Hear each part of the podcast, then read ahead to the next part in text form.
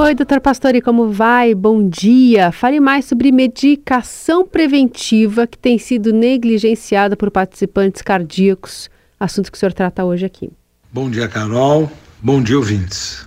Realmente, os pacientes com risco de doença cardiovascular não estão tomando a medicação preventiva.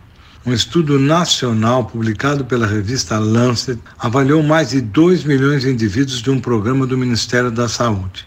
Desse grupo, cerca de 35 mil deles já havia tido um infarto ou um derrame. E nesse grupo, seria fundamental que eles utilizassem as estatinas para, além de baixar o colesterol, manter as placas de gordura estáveis.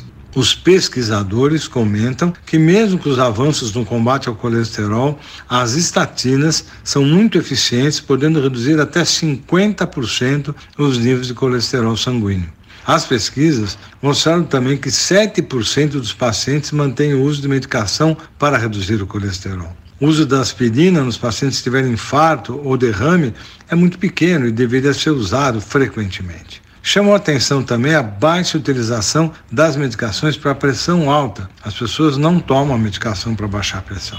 No modo geral, a pesquisa também mostrou que os fatores de risco, como tabagismo, vida sedentária, obesidade, são fatores também que não são combatidos, piorando o risco das doenças cardiovasculares.